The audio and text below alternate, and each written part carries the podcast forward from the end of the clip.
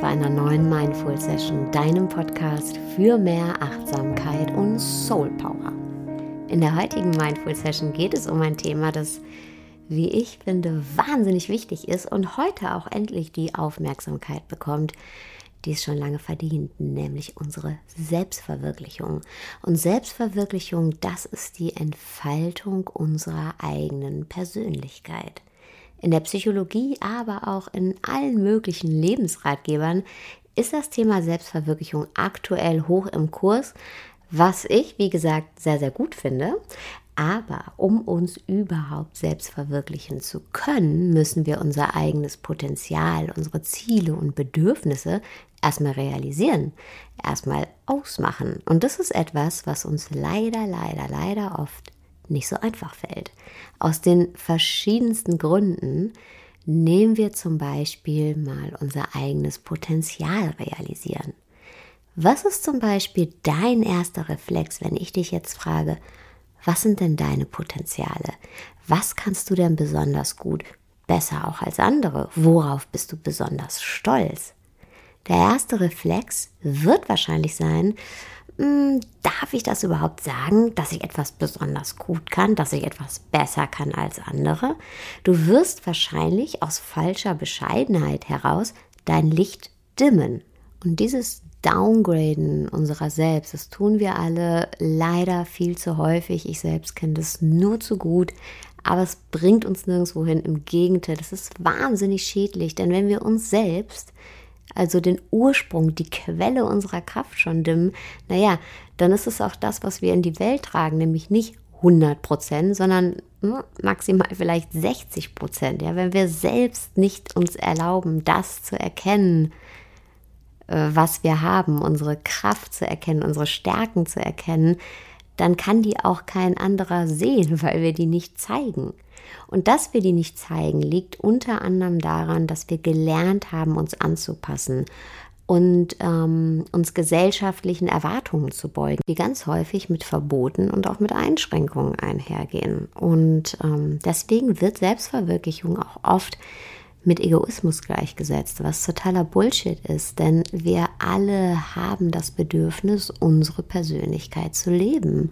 Und es bringt uns gar nichts, das zu unterdrücken, uns das nicht zu erlauben, das anderen nicht zu erlauben, sondern es ist einfach viel intelligenter und auch viel natürlicher, uns selbst diesen Raum zu geben, um unsere Persönlichkeit zu leben, um uns selbst zu verwirklichen. Und der wunderschöne Nebeneffekt ist, dass wenn wir uns das selbst erlauben und unser Licht nicht mehr dimmen und ähm, ja, uns erlauben, glücklich zu sein, dann fällt es uns auch wahnsinnig einfach, anderen das Gleiche zu erlauben und sie sogar dazu zu ermutigen, ihr Licht nicht mehr zu dimmen und zu sagen, hey, ich sehe da was in dir und ähm, dreh auf, ja, dreh nicht runter, dreh auf. Das ist toll, das, das ist inspirierend, was du hast und was du kannst. Und daraus kann sich meiner Meinung nach die schönste Kettenreaktion überhaupt ergeben. Und ich bin wirklich gesegnet mit den Menschen in meinem privaten und beruflichen Umfeld und kann immer wieder genau bei dieser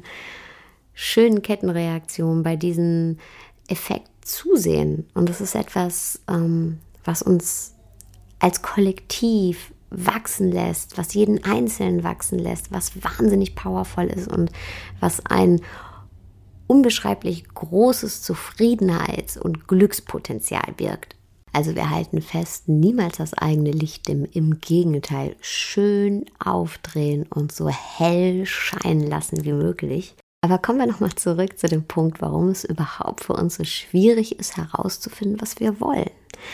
Ein ganz, ganz großer Faktor ist hier unsere Routine. Ja, wir sind alle in Alltagsprozessen, in Strukturen drin. Ja, wir stehen morgens auf, wir duschen, wir putzen uns die Zähne, wir fahren zur Arbeit, wir müssen einkaufen, wir gehen nach Hause, räumen auf und das ist auch gut. Denn jeder von uns braucht Struktur. Der eine ein bisschen mehr, der andere ein bisschen weniger. Aber prinzipiell ist Struktur etwas, was zu unserer Sicherheit und auch zu unserer psychischen Gesundheit beiträgt. Aber das Geheimrezept ist in dieser Struktur und in diesen schematischen Abläufen offen zu bleiben. Offen zu bleiben für das, was aus deinem Inneren kommt, was dein Herz dir sagt, wo es dich hinschiebt, für deine Wünsche offen zu bleiben, für deine Sehnsüchte offen zu bleiben, kurz gesagt, für dein Gefühl offen zu bleiben. Wie willst du dein Leben gestalten?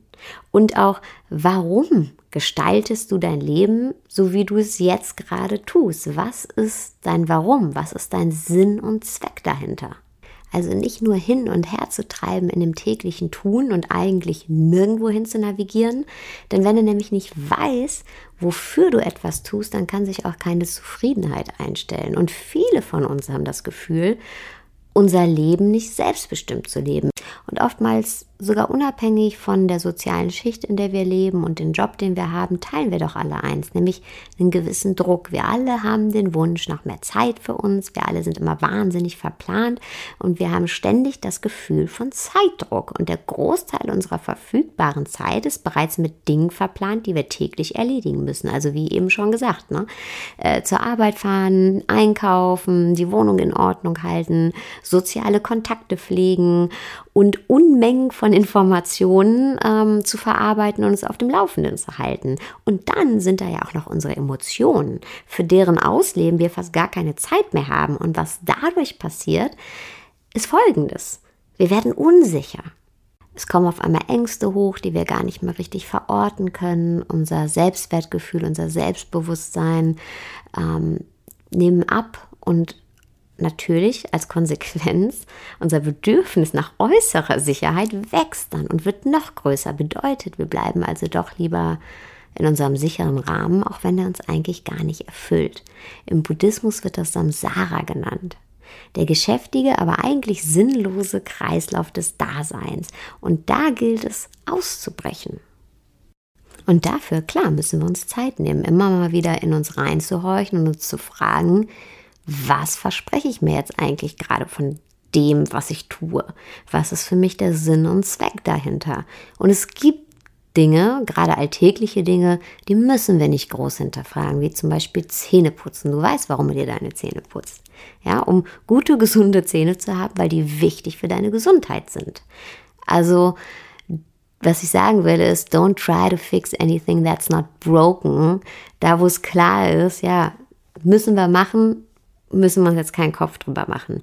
Aber es gibt dann doch eine Menge, Menge Dinge, da ist es schon wichtig, dass wir die hinterfragen, um unseren eigenen Weg zu gehen und unsere eigenen Entscheidungen zu treffen und in unserer Verantwortung bleiben zu können. Nehmen wir mal das Beispiel Job. Ganz oft ist das, was wir irgendwann mal als Beruf ausüben, gar nicht von Anfang an unser Plan gewesen. Geht auch meistens gar nicht. Wir sind da irgendwie so reingerutscht. Wir kannten jemanden, der kannte jemanden, der hat uns weiterempfohlen oder wir wussten nicht so wirklich, was wir studieren sollen. Dann haben wir halt mal BWL gemacht. Und naja, wenn wir da jetzt schon den Abschluss haben, dann bewerben wir uns natürlich auch auf einen Job in dem Bereich.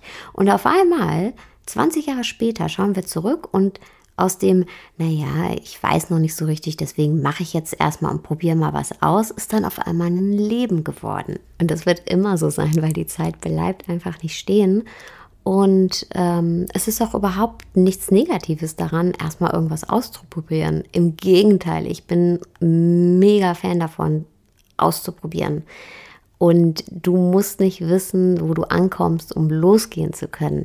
Darum geht es nicht, sondern es geht darum, dass du deiner eigenen Kraft dir bewusst wirst, ja, deiner eigenen Verantwortung auch, dass du dir immer wieder Zeit nimmst, innezuhalten und in dich reinhorchst und dich fragst, ist das, was ich gerade tue, auch das, was ich tun möchte. Und warum möchte ich das tun? Was ist der Sinn und Zweck dahinter für mich? Ist der Weg, den ich eingeschlagen habe, auch weiterhin der Kurs, auf dem ich bleiben möchte? Oder möchte ich doch lieber ein bisschen weiter nach rechts oder nach links?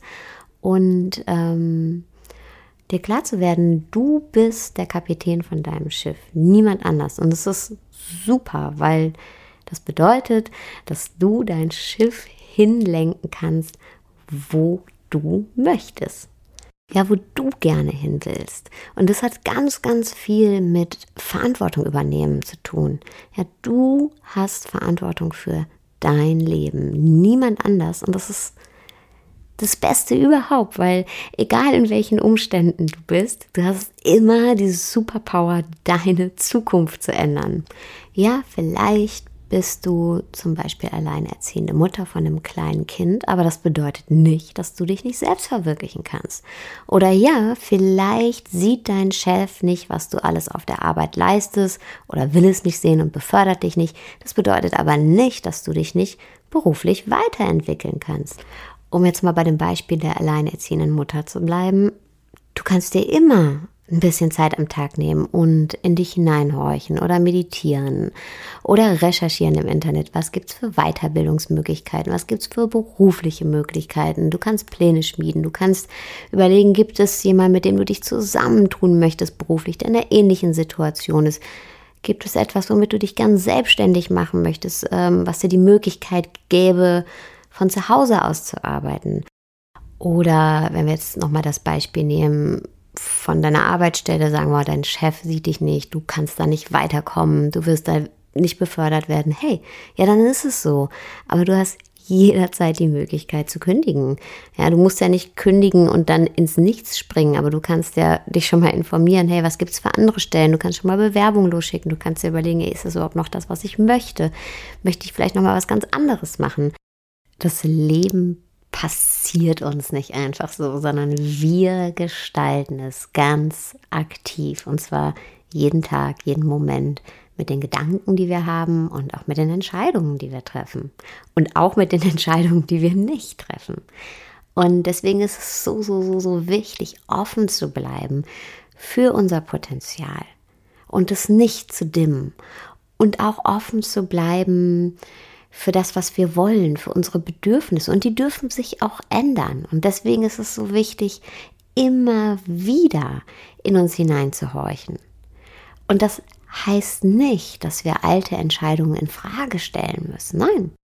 Im Gegenteil, jeder Schritt, den du gegangen bist, der hat dich hierhin geführt. Und den muss man nicht mehr zurückgehen. Der war gut, dass du den gegangen bist, weil der hat dich dahin geführt, wo du heute bist. Bis zu dem Moment, wo du jetzt diesen Podcast hörst.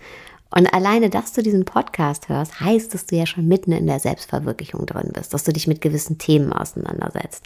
Und dass es jetzt, äh, falls es noch nicht passiert ist, eigentlich nur noch gilt herauszufinden, okay, was willst du? Was können deine nächsten Schritte sein? Und aus einer Vielzahl von Möglichkeiten, die dir offen stehen, zu wählen und aus dieser Vielzahl von Fähigkeiten, die du in dir trägst, heraus aktiv zu werden. Und es gibt eine wunderschöne Methode, die dir genau hierbei helfen und dich unterstützen kann. Und äh, die ist ganz, ganz einfach.